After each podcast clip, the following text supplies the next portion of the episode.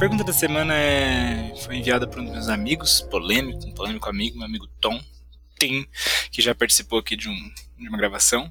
A pergunta dele é o que é humor pós-irônico? É, humor pós-irônico é o humor que mente sobre si mesmo. Basicamente, para conceitualizar isso de uma vez. É, fui eu que inventei essa palavra e, enfim, eu vou explicar um pouco do contexto de, de onde ela surgiu é, usando o exemplo do Agregados para falar disso. Aquele grupo que volta e meia eu cito aqui com um exemplo de coisa ruim que não presta, mas eu gosto. É, esse contexto surgiu em uma das infinitas conversas canceláveis desse grupo e como grande parte dos meus ouvintes faz parte desse grupo, agora eu me senti falando com a minha própria sombra no converso, né, como se eu estivesse gravando para mim mesmo, mas tudo bem.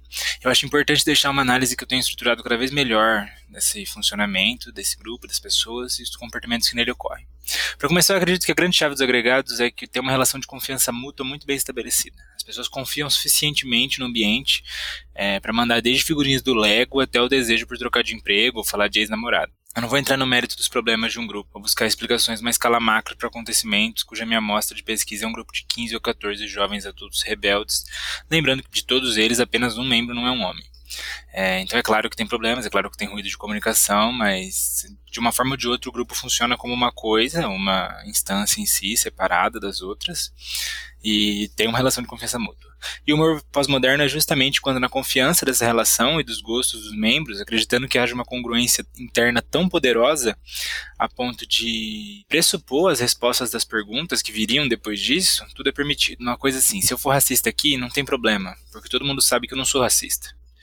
E todo mundo sabe que eu acho esse pensamento absurdo. Nesse grupo, a congruência é essa. Todo mundo sabe que isso é errado, ninguém acredita nisso de verdade.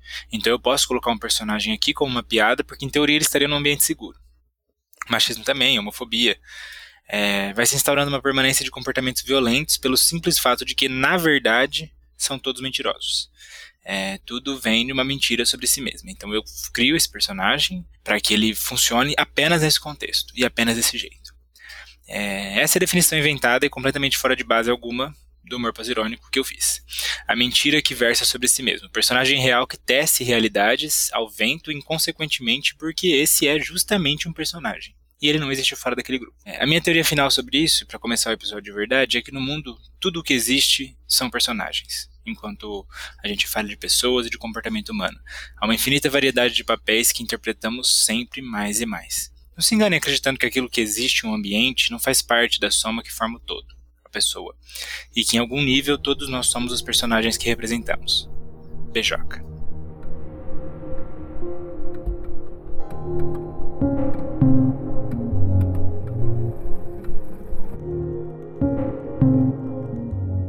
Converso episódio 13. A anticompetitividade e a baixa autoestima. É, eu sentei para escrever o roteiro desse podcast e me encontrei na mesma situação daquele onde, daquele onde eu destilei inveja da Laurinha Lero, sabe? Sem inspiração nenhuma. Eu baixei um livro pirata do Luiz Fernando Veríssimo para ler umas crônicas. Achei genial, mas justamente para poder cronar melhor sobre a minha vida, sobre o que eu estava escrevendo aqui, sobre o que eu estava pensando. É, eu estou tentando me animar para pelo menos aumentar a qualidade do conteúdo do podcast, já que a forma e as outras coisas de edição eu tenho muita preguiça e muito desânimo para fazer.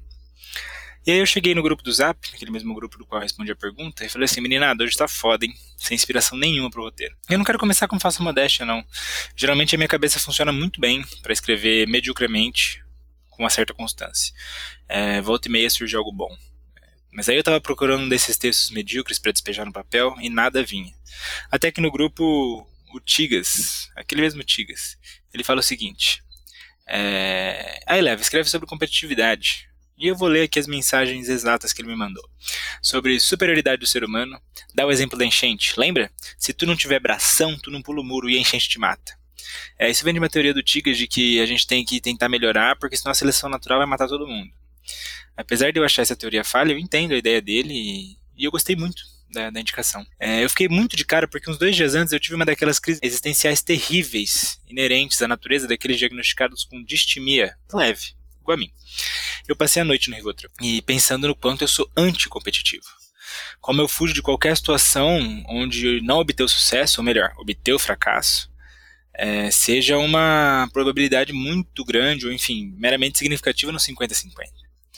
Eu tenho uma versão absoluta ao fracasso, porque eu não fico nervoso, eu fico absolutamente triste e automaticamente triste. É, então, se eu sei que deu errado alguma coisa, eu sei que é por minha falha. E aí começa a desmoronar uma cadeia de pensamentos que vão do eu não consegui fazer isso até eu sabia que não ia conseguir, porque eu nunca consegui nada. É, o Tigas, por outro lado, é uma pessoa bastante competitiva. É, eu acho que uma pessoa competitiva dispensa explicações, mas resumidamente é que tudo que você faz quando você é competitivo tem muito mais paixão. É, tem a paixão de correr o risco, mas tem um preço caro. É, a pessoa muito competitiva, ela tende a se colocar em situações de competição. É, e outras situações que não têm caráter de competição se tornam situações com caráter de competição. E aí, quando ela não alcança os resultados esperados, que geralmente são algo entre o Michael Jordan e a presidência dos Estados Unidos, ela se pune muito mais que uma pessoa menos competitiva. É, não tem como passar por esse tema sem falar da, da competitividade estrutural. Né? Essa daí é absoluta. Mecanismos do capital, obviamente, estão puxando uma série de cordas para que nos tornemos, sim, pessoas cada vez mais competitivas. E o pior de tudo é que é uma competitividade mesquinha, que cresce unicamente no sentido daquele que detém mais e priva o outro que se vê como que tem menos. É, essa competitividade de sucesso ligada ao lucro, ao acúmulo de bens e riqueza, essa aí com certeza é inútil. É, das outras eu não sei muito é, o que dizer nem o que pensar. Poucas pessoas conseguem se tornar realmente ricas hoje em dia, porque esse sistema de acúmulo é falho. Para alguém conseguir acumular uma riqueza significativa para entrar no nível dos melhores desse ranking, que é mais do que ter um Ford K ou um Focus, sei lá, na garagem muito mais do que isso. Um número muito maior de pessoas tem que ter muito menos para que alguns se destaquem tanto. E a grande chance mesmo, e aí a probabilidade está muito clara, é que a gente faça parte daqueles que têm menos. Na lógica do capital, né, do neoliberalismo, somos incentivados até o limite da competitividade ao ponto de ser extremamente difícil para nós pensar o um mundo para além dessas dicotomias entre melhor e pior, sucesso ou fracasso. É, nos encontramos num mundo que, para que eu possa trabalhar, o outro deve se manter desempregado. Para que eu tenha tal vaga ou tal profissão, o outro não pode conseguir esse cargo eu preciso ser melhor que ele. Afinal, se eu quero me dar bem, eu preciso me destacar daqueles que são os outros. E uma vez que me destaco, os outros são aqueles que tentaram e falharam. É, é muito curioso que eu vi outro dia no Twitter o Rolandinho BR, um dos donos daquele aquela rede de canais pipocando, que era um canal só, mas enfim. Eu conheci o Rolandinho quando ele começou no YouTube. Fazia vídeo de games, eles faziam aquelas, aqueles encontrinhos dos games no YouTube e tal, no, no sei lá, no nos parques, com Mark Zero, com Monarch, não sei o que. Ainda bem que essa, esse nível acabou. Mas tem outro que eu acho que eu diria que é até pior. De qualquer forma, o tweet dele dizia algo como: as redes sociais se tornaram um poço de autodepreciação, falta de esperança, niilismo, um buraco sem fundo. Era alguma coisa assim, eu não me dei o trabalho de procurar de novo. Aí eu fiquei pensando nesse niilismo do qual ele fala. Provavelmente é o Nietzscheano que vai justamente pelo lado contrário. O niilismo foi apropriado como uma conduta que apaga o sentido inerente das coisas, né? apaga Deus. E pelo que parece, pelo que eu tenho visto aí nos outros podcasts, se um homem não tem Deus, ele não tem nada. Um absurdo. Coisa de quem não tem um mínimo de leitura sobre as teorias existencialistas e a verdadeira teoria niilista, que acha que foi subvertida por uma teoria adolescente ou é vazia. Não tem nada disso. E eu não estou julgando quem tem uma crença, eu acho que a vida é muito mais fácil ser vivida com sentido mas eu também acho que esse sentido pode ser criado em outras coisas que não Deus. O homem que rejeita as dogmáticas da sociedade e a metafísica para viver a própria vida é o verdadeiro niilista no sentido nietzschiano, e não o contrário, que é aquele que abdica da vida em prol do céu, que era o sentido que ele resolveu inverter na própria filosofia. Acontece que o Nietzsche, é, ele também tinha um conceito chamado de super-homem, além-homem, ou Ubermensch, o homem que vive com potência, que extrapola os seus limites em busca dos próprios desejos sem limitações externas. É, o grande problema dessas pessoas que fazem essa leitura do niilismo como uma, um buraco sem fundo é que, na verdade, o que eu, eu diria que esse buraco sem fundo vem de outro lugar. Porque o niilismo verdadeiro, depois que você passa das dez primeiras páginas, ele fala de potência. Ele fala de construção de sentido, ele fala de uma vida que a gente faz e que está sob o nosso controle. Qual que é o problema disso? É que a gente tem que lidar com as responsabilidades depois. Para um bom niilista isso não é um problema, isso é liberdade. Mas enfim, eu não sou um leitor de Nietzsche, é, e o meu comentário vem no sentido de que o niilismo é, não é ele exatamente que instaura essa situação de recusa. Apesar de que sim, a gente pode extrapolar como o niilismo foi absorvido pelos discursos pós-modernos, pós-estruturalistas, e foi modificando as noções do desejo. Mas o que instaura isso hoje em dia, muito provavelmente, é um esquema conhecido como desamparo aprendido.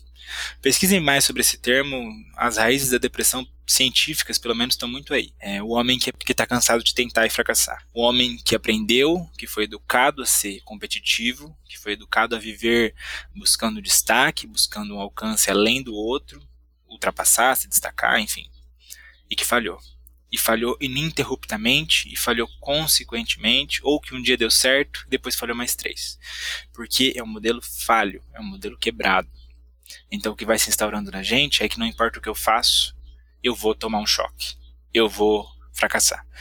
É, e o que eu quero dizer, Rolandinho, que eu duvido muito que você vai ouvir esse podcast, mas quem sabe, é que talvez vale se buscar realmente as raízes do, do niilismo nietzschiano. É, que ela se pauta numa relação de superioridade da qual eu acredito que você estava querendo fugir, mas eu acho que é para onde ela vai. Enfim, a competitividade, a competitividade enquanto desejo me parece uma construção absolutamente narcisista, mas terrivelmente social, de modo a reforçar determinada característica que se destaca da população normal, acreditando que todo ser humano tem a possibilidade de se destacar, de virar a chavinha interna e sair voando, tal qual um Super Saiyajin. Eu acho que vocês não vão se surpreender se eu disser que a maioria das pessoas não é particularmente boa em nada, e acaba só constituindo a massa normal da qual deseja tanto se distanciar. É, competitividade para mim está longe de ser motivo de orgulho. Mas essa aí é a minha distimia falando, né? A mesma distimia que me impede de comemorar qualquer vitória. O que eu tô querendo dizer é que ao invés da gente rejeitar essa nossa posição normal, essa posição de coletivo, companheirismo, eu até diria, de camaradagem, a gente devia abraçar ela. A gente devia abraçar essa, essa curva normal da qual a gente faz parte. É, mais do que nunca, construir sobre ela o nosso próprio sentido e, e desistir dessa ideia maluca e absurda de se destacar disso. Não é isso que vai levar a gente para frente. É quanto mais essa curva for homogênea, mais ela for apertada, mais todo mundo couber no mesmo nível, mais fácil é para pensar as, as, coisas depois disso. Eu não estou dizendo que todos os, humanos, os seres humanos são iguais, isso é um absurdo. Eu estou dizendo é que há uma curva normal que se a gente conseguir buscar, a gente consegue cuidar das pontas soltas. Para cima, eu acho que a gente não precisa cuidar, né? Mas para baixo, de modo muito mais fácil. Eu cheguei na minha tese final, né? Eu tenho uma versão completa da competitividade, mas eu não consigo fugir da construção que me foi feita. E eu tenho essa versão por um motivo plenamente subjetivo, porque se eu ganhar, a vitória não é tão legal. Por outro lado, caso eu perca, a derrota é muito, mas muito mais pesada do que deveria. É, então eu tendo a esquivar essas situações. E é isso que eu estou dizendo. Talvez, eu já li isso em algum lugar, todas essas condições de niilismo, como diz o Rolandinho, de depressão, de desistência, elas advenham justamente desse ambiente onde a gente foi colocado e não conseguimos atuar né, como os verdadeiros competitivos, como as águias. E no fim todo mundo olhou e falou assim: mas a gente é galinha e não importa o que a gente faça, a gente não vai conseguir. É, é justamente isso, né? A gente está imbricado nessa relação de competição. Não tem que se destacar, senão simplesmente a vida não vale a pena. E aí a maioria das pessoas que não se destacam estão aí, nesse sentido de que não vale a pena. Eu acho também que esse meu medo da, da, da, vitória, da falta da vitória, da derrota, do fracasso, ele vem justamente de uma competitividade intrínseca a mim e do meu medo de não me destacar em nada. E nessas horas eu queria muito ser budista, zen budista, e acreditar nessa conexão do mundo. Mas eu também acho que eu não consigo ainda. Quem sabe um dia. É, eu sou anticompetitivo quando consigo, ou quando sei que eu realmente não vou ganhar. E a verdade é que isso me, acaba me transformando num covarde. Se a gente pensar nessas linhas de bom e mal que a sociedade instaurou aí para antes de nós. É, por exemplo, se alguém que eu tô paquerando posta uma foto e essa foto tem muitos comentários, eu vejo ali no, nos comentários que tem pessoas muito mais bonitas que eu, mais atraentes, enfim. E isso é muito fácil, porque eu tenho uma autoestima muito baixa. Eu nem entro na dança. Eu nem, eu nem comento nada. Eu nem mando, nem, nem mando mensagem. Se eu sei que a pessoa é bonita, que ela tem muita gente atrás dela, que as pessoas têm que competir para ficar com ela, tem que se destacar. Eu largo mão. Para. Pra quê? Pra que eu preciso disso? É, nem se a relação que eu tenho com a pessoa foi um namoro. Isso é uma, uma depressão maluca minha. Mas é.